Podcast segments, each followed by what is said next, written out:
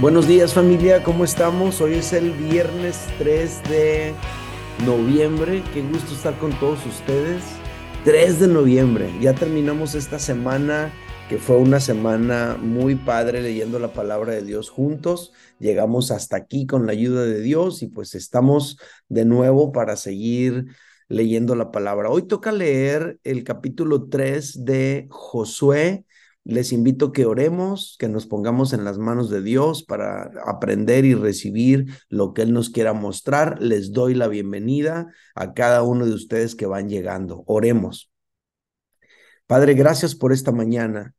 Gracias por la oportunidad que tenemos de acercarnos a ti y de congregarnos alrededor de tu bendita palabra. Señor, siempre que nos acercamos a tu palabra, somos enriquecidos y afirmados. Háblanos el día de hoy una vez más y que tu palabra cumpla en cada uno de nosotros su propósito. Estamos, Señor, ante ti con un corazón humilde. Habla nuestro corazón en el nombre de Jesús y todos decimos en voz alta, amén.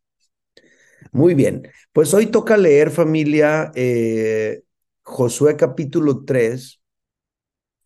Y en este capítulo nos vamos a encontrar el cruce del río Jordán. Vamos a leerlo. Eh, Josué 3 dice, Josué se levantó de mañana y él y todos los hijos de Israel partieron de Sittim y vinieron hasta el Jordán y reposaron allí antes de pasarlo.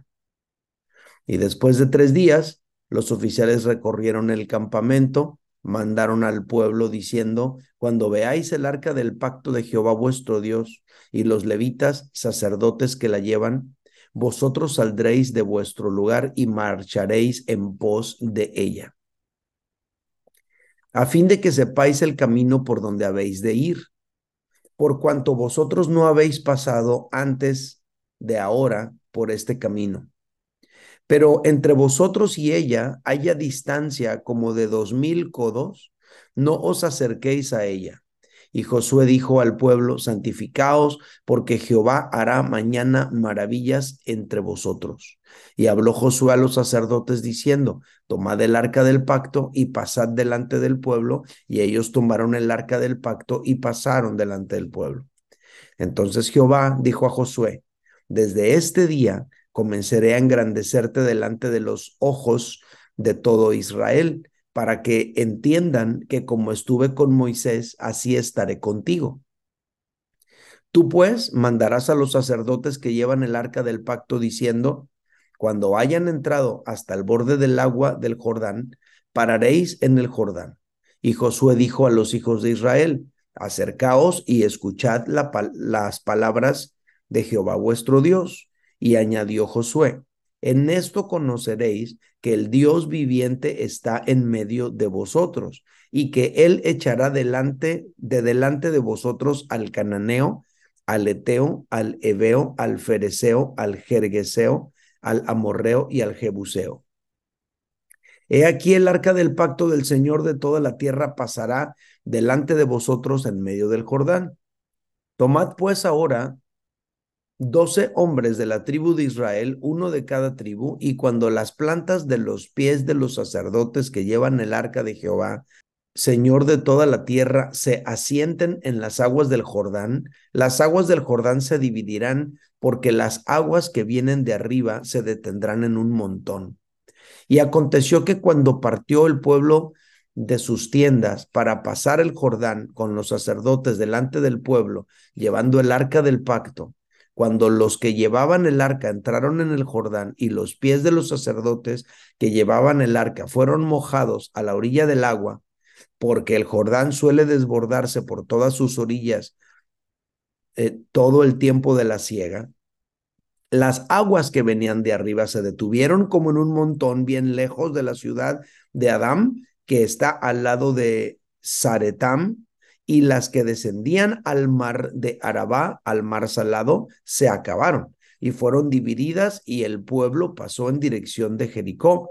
Mas los sacerdotes que llevaban el arca del pacto de Jehová estuvieron en seco, firmes en medio del Jordán, hasta que todo el pueblo hubo acabado de pasar el Jordán y todo Israel pasó en seco. Aquí termina el capítulo, 10, el capítulo 3 de Josué. En este versículo 17 hemos visto el cruce del río Jordán. El río Jordán es la frontera este de Israel. Cruzarlo para el pueblo de Israel representaba ya estar plenamente dentro de la tierra prometida. O sea, cruzar el río Jordán era clave para decir, ya estuvo, ya lo logramos, ya estamos dentro. Pero el Jordán era una barrera natural. El Jordán era un obstáculo que indicaba un límite. Era un decir, de aquí no pasas hasta aquí llegaste. Ahora, considerando lo que dice, por ejemplo, ah, el verso 15, eh, parece que en esta temporada del año en el que el pueblo de Israel iba a cruzar, en este momento en particular, el cruce del, del río Jordán se volvía más difícil, porque la Biblia aclara en el verso 15, porque el Jordán suele desbordarse por todas sus orillas todo el tiempo de la siega. O sea, ¿por qué no los llevó Dios a cruzar por el Jordán en otra temporada del año donde el río no estuviera crecido? ¿Por qué tuvo que llevarlos precisamente en esta temporada del año cuando el Jordán se desborda en ese tiempo? No sé familia si ustedes están de acuerdo, pero a veces pareciera que las dificultades se presentan en los peores momentos de nuestra vida. O sea, se te enferma el niño cuando no tienes dinero, ¿no? Cuando no tienes carro, en la madrugada, cuando, no sé, en un día festivo, cuando no estás preparado, en ese momento es cuando se vienen las dificultades. Yo me acuerdo, por ejemplo, ya van dos ocasiones que en la iglesia de aquí del Valle Imperial nos piden que ya no nos, eh, nos piden que dejemos el lugar donde nos estamos reuniendo precisamente en el verano, cuando es un calorón y no sabemos dónde y bueno, la verdad se vuelve bien complicado. Es como si a Dios le gustara escoger los peores momentos para glorificarse. Y a lo mejor algunos de los que están escuchando ahorita aquí conmigo o los que lo van a ver en diferido, a lo mejor alguno de ustedes está enfrentando un límite, un obstáculo, una situación y parece que te agarran en el peor momento, cuando menos preparado estás, sin ahorros, sin familia, sin carro, sin posibilidades. No te preocupes, confía en el Señor verás la mano de Dios obrando en tu favor.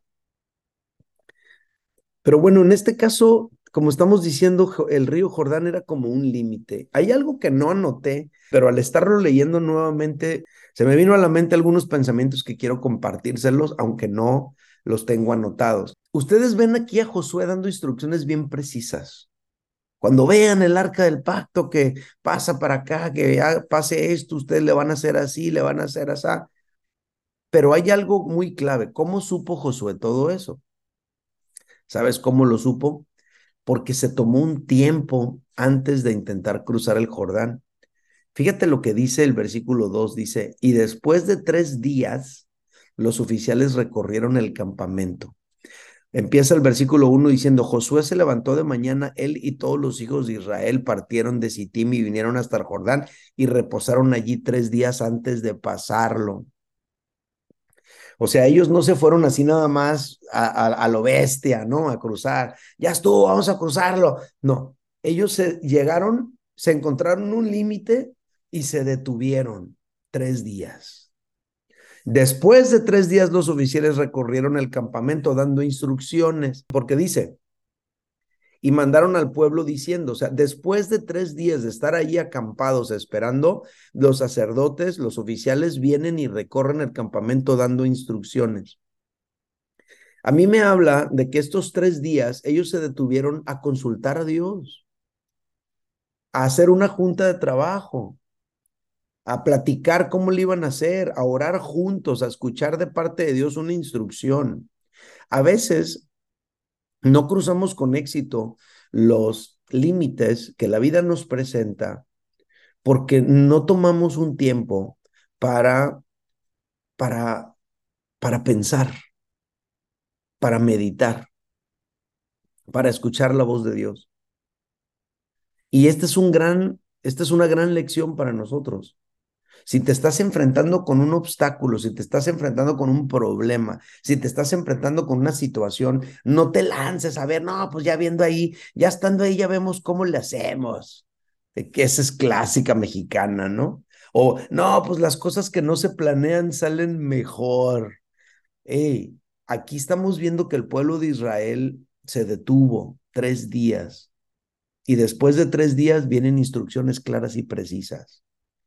Antes de aventarnos a tomar decisiones precipitadas, antes de aventarnos a lo bestia, a tomar decisiones, a ver qué, detente, medita, ora, Busca la estrategia de parte de Dios. Deja que Él te indique de qué manera hacerle. A lo mejor estás enfrentando un obstáculo ahorita, a lo mejor es un obstáculo natural de la vida, a lo mejor es una situación inesperada que te llegó y estás como a punto de aventarte a ver qué. Espérate, tranquilo, piensa, ora, espera en el Señor. Después de estos tres días, vinieron instrucciones muy precisas para el pueblo de Israel. ¿De dónde vinieron esas instrucciones? Pues vinieron de parte de Dios.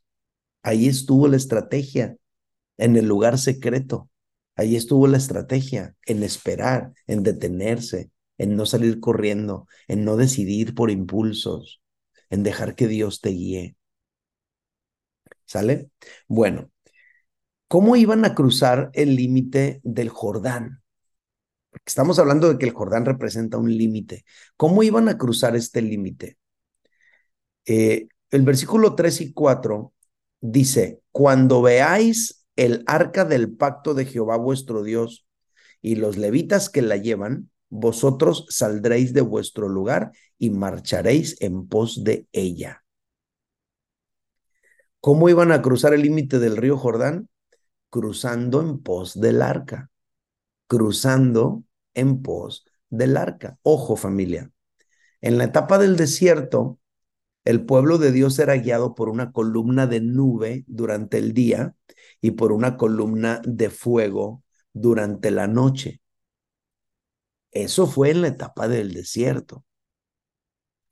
Pero ¿cómo iban a ser guiados por Dios en esta nueva etapa, la etapa de la conquista? Pues al parecer sería yendo en pos del arca de Dios. Al parecer en esta ocasión ya no iba a ser la, nube en el día o, la, o el fuego en la noche. Al parecer en esta ocasión iba a ser el arca misma guiándolos. Hey, en cada etapa nueva de tu vida, Dios te guía de maneras diferentes.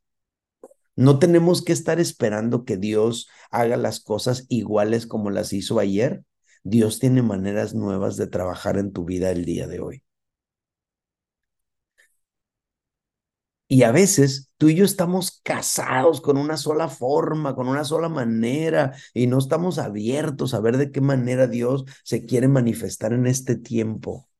Dios estaba guiando al pueblo de Israel de una manera diferente. Obvio, el liderazgo era diferente, el reto era diferente, el momento era diferente, las circunstancias eran diferentes, entonces hoy Dios tenía que guiar a su pueblo de una manera diferente. Aquí tú y yo aprendemos que nos conviene estar sensibles a la guianza de Dios. Aquí tú y yo tenemos que poner atención y aprender que no siempre todo lo que aprendimos del pasado va a repetirse o nos va a servir de la misma manera que las estrategias de nuestros abuelitos, las estrategias de nuestras bisabuelitas no nos van a funcionar necesariamente a nosotros. A lo mejor a tus papás les funcionaba aplicarse la ley del hielo para doblegar el orgullo del otro y tú estás queriendo aplicar la misma técnica. No, hombre, deja que Dios te guíe a ti en esta etapa nueva en la que tú estás viviendo. Aquí era una circunstancia diferente, era un reto diferente, entonces Dios los guió de una manera diferente. Pero ojo, tanto el arca como la columna de nube y de fuego representan la misma cosa. ¿Sabes cuál es la misma cosa? La presencia de Dios. O sea, las formas pueden cambiar, pero los principios no. Así como la presencia de, de, Dios guiaba al pueblo de Israel en el desierto, así es la presencia de Dios la que guía al pueblo de Israel en la tierra de Canaán. Es, no era la misma forma, no era la columna de fuego y de nube, ahora es el arca, pero es el mismo principio. Que Dios te guíe. De esto aprendemos que la mejor manera de enfrentar los obstáculos y los límites de nuestra vida será siendo guiados por Dios. A veces nuestro error es que buscamos el consejo de todos menos el de Dios. A lo mejor a veces nuestro error es que inmediatamente vamos a Google a ver qué sale en Google. Ay, me está pasando esto, voy a ir a Google a ver qué, voy a poner un video de YouTube a ver cómo se enfrenta, pero lo que no hacemos es buscar el consejo de Dios, doblar rodilla, abrir la palabra de Dios, pensar de qué manera Dios nos puede guiar en medio de todo esto. Creo que es un error. Debemos considerar la guianza de Dios. Por donde Dios nos dice, por ahí es. Por donde Dios nos indique, por ahí es. Por ahí es. Entonces, ¿cómo iban a cruzar este límite siguiendo en pos del arca? Siendo guiados por Dios, siguiendo en pos del arca, siendo guiados por Dios. A lo mejor alguno de ustedes está enfrentando un límite ahorita, un obstáculo, una situación. Le pido a Dios que te guíe y que tú lo escuches. Señor, yo te pido por mis amigos que están aquí reunidos conmigo y los que están en diferido también, Tal vez están enfrentando alguno de ellos una situación donde no sabe qué hacer. Y hay muchos pensamientos ahí en su mente, mucho ruido a su alrededor. Todo el mundo les da una idea. Señor, ayuda a tus hijos a detenerse, a hacer una oración, a recibir instrucciones tuyas y hacer las cosas que tú le indiques. Te lo pido en el nombre de Jesús. Que tengan la sensibilidad para escuchar tu voz y la disposición para obedecerla. Te lo pido en el nombre de Jesús. Amén. Algo más que quisiera comentar eh, en esta ocasión respecto del cruce del río Jordán es que los límites y los obstáculos muchas veces son utilizados por Dios para cumplir sus propósitos en nosotros o en los demás. Fíjese bien, así como cruzar el Mar Rojo en seco estableció el liderazgo de Moisés, cruzar el Jordán establecería el liderazgo de Josué. Entonces de repente tú y yo llegamos y nos enfrentamos a un obstáculo y decimos, no, pues mira nada más lo que está pasando y ahora cómo le vamos a hacer. Y empezamos a hacer un pancho y nos amargamos y nos frustramos, se nos olvida que a veces los límites y obstáculos son utilizados por Dios para cumplir sus propósitos. ¿Cómo íbamos a conocer el milagro del cruce del Mar Rojo si no hubieran tenido que llegar al límite del Mar Rojo? ¿Cómo íbamos a conocer el milagro del cruce del río Jordán si no hubieran tenido que llegar al límite del río Jordán en esa temporada del año cuando el río Jordán está tan crecido que se desborda por, por pues que se desborda, pues se sale de sus límites? En otras palabras, los límites y los obstáculos son utilizados por Dios para cumplir sus propósitos en nuestras vidas en nuestra familia, en nuestro matrimonio. Así se va construyendo tu historia, así se va construyendo tus memorias, así se va construyendo la forma en la que Dios se mueve en tu vida a través de los obstáculos que con la ayuda de Dios tú y yo podemos cruzar. Así como el, cruzar el Mar Rojo en seco estableció el liderazgo de Moisés, cruzar el Jordán también en seco establecería el liderazgo de Josué. Entonces, ¿cuáles eran los propósitos de Dios con este límite? Número uno, afirmación. Afirmación. A través de este límite, Dios iba a afirmar el liderazgo de Josué delante del pueblo de Israel. El pueblo de Israel todavía tenía bien presente la memoria de Moisés y el gran líder que fue en Israel. Todo mundo tenía en mente a Moisés. Pero Dios le dijo a Josué en el versículo 7, desde este día comenzaré a engrandecerte delante de los ojos de todo Israel para que entiendan que como estuve con Moisés, así estaré contigo quiero inventar, ¿no? Quiero imaginarme, quiero dejar correr mi imaginación y de repente, ¡pum!, llegan ahí al Jordán y lo ven enorme, desbordándose por las orillas y, y Josué lo ve ancho, difícil, bravo el, el río ahí y de seguro él piensa, ¿cómo le vamos a hacer ahorita? Mira nada más, y, y, ya no está Moisés aquí. Y empezó a lo mejor a escuchar la murmuración, ay, ahora sí, a ver cómo le hace Josuecito. Ya no está Moisés, que iba al frente y le decía, ¿cómo? A ver cómo le va a hacer. Y entonces Josué está ante esa situación y entonces él se detiene tres días y a lo mejor está renegando y pensando y orando y, y quejándose y lamentándose y pidiendo dirección.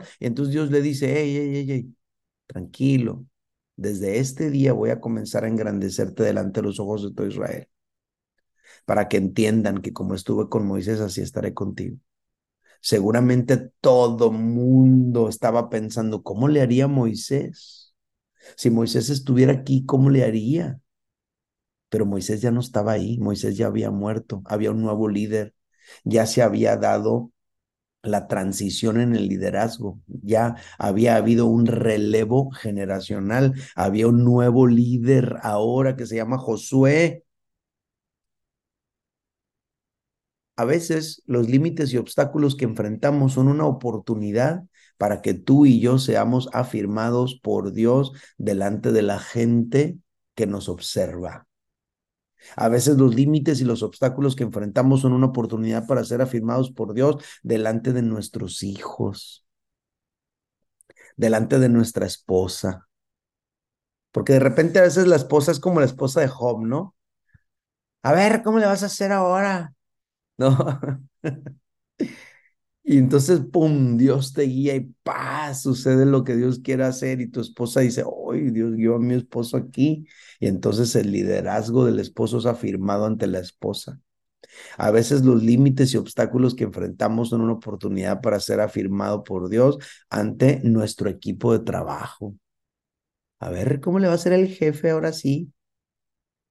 A veces los obstáculos y límites que enfrentamos son una oportunidad para ser afirmados por Dios ante nuestra familia, tus hermanos, tus papás, tus primos,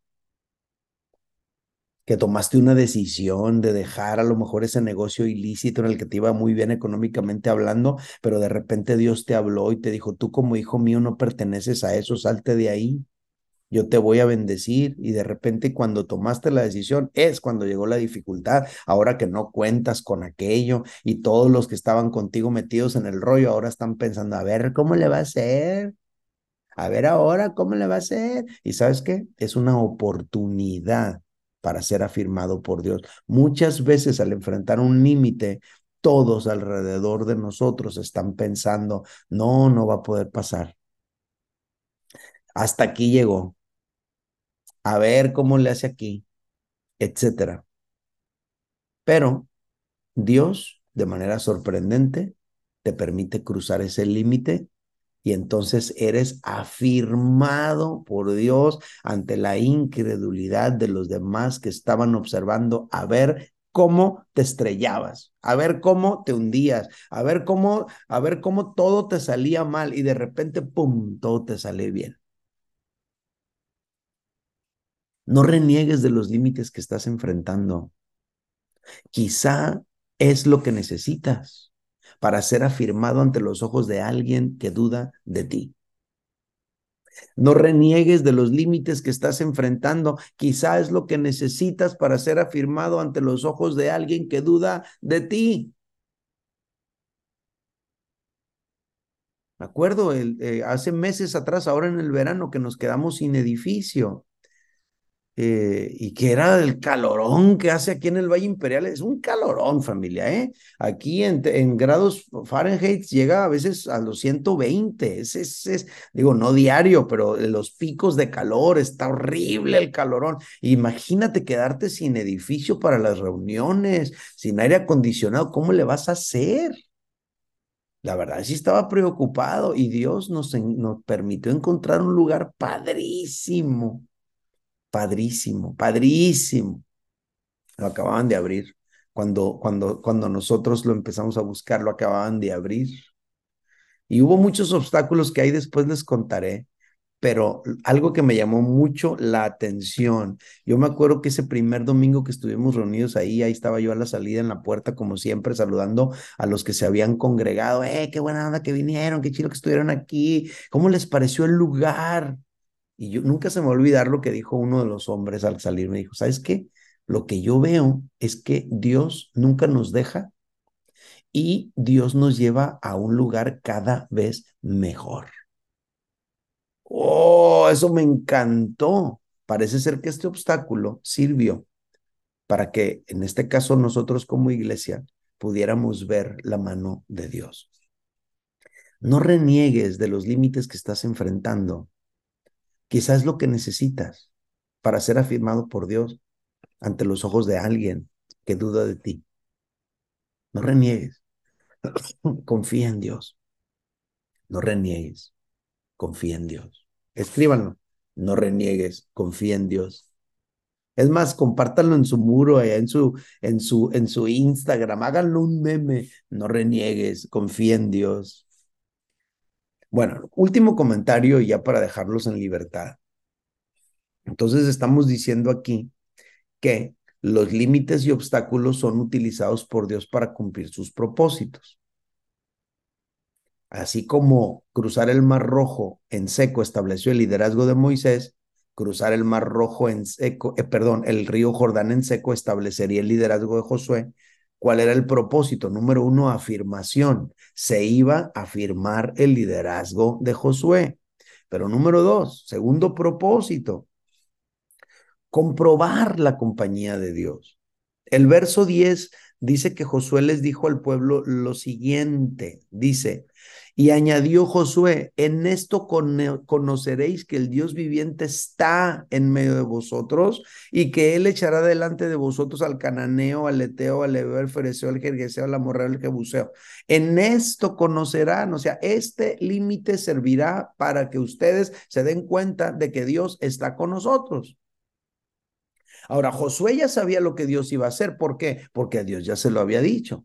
Josué se tomó tres días antes de aventarse acá, de desbocado ante el río Jordán. Él se detuvo tres días a pensar, a orar, a buscar la estrategia de parte de Dios. Y en ese buscar a Dios, Dios le dijo lo que iba a pasar y cómo iban a suceder las cosas y le dio una estrategia clara. Entonces Josué ya tenía en su corazón lo que Dios iba a hacer. Dios ya se lo había dicho. Pero Josué también sabía que este milagro iba a ayudar a los hijos de Israel para afirmar su fe. Y esto me enseña que los límites y obstáculos que enfrentamos como familia son oportunidades para ver el poder de Dios, para crecer en nuestra fe, pero también para afirmar que Dios está con nosotros en este asunto.